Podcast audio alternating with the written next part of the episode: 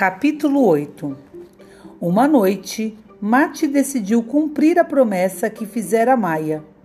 Mas ele não tinha coragem suficiente para se vestir, sair escondido e ir até a pequena mata que ficava perto da ruína.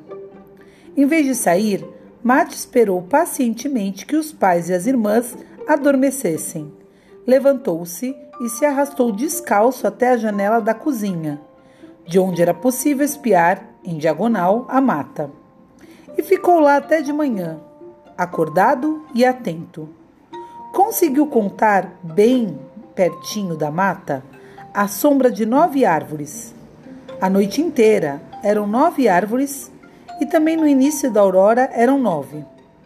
Então Mate concluiu que Maia com certeza havia se enganado de tanto medo e tensão. Ou talvez ela, na verdade, simplesmente tivesse adormecido e sonhado.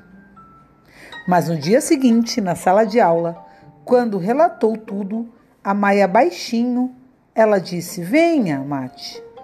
Depois das aulas, nós dois vamos contar mais uma vez quantas árvores estão lá. E ambos foram para o declive da ruína e contaram bem, com cuidado, tocando em cada árvore e pronunciando o número em voz alta. E esse que lá haviam somente oito, e não nove. Na sala, nos dois lados da lousa, entre as janelas e sobre a estante de livros, a professora Emanuela havia pendurado cartazes nas cores preto e vermelha. O bosque é um lugar perigoso. Tome cuidado com as montanhas. Todo arbusto pode conter más intenções. Toda rocha pode esconder atrás de si alguma coisa que não é rocha. A criança que descer sozinha aos vales corre o risco de nunca mais voltar ou voltar contaminada com a doença do relincho. A escuridão nos odeia. Lá fora está cheio de perigos. Das profundezas dos bosques, do coração dos bosques emaranhados que cercavam a aldeia por todos os lados, de manhã até a noite soprava um cheiro estranho de escuridão. E até mesmo nos meses de verão, chegava dos bosques um tipo de penumbra de inverno.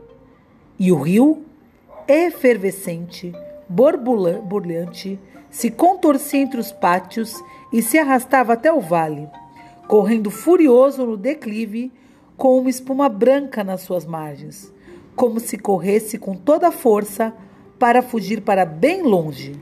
E mesmo assim, ele se detinha por um momento para amaldiçoar em seu curso toda a aldeia.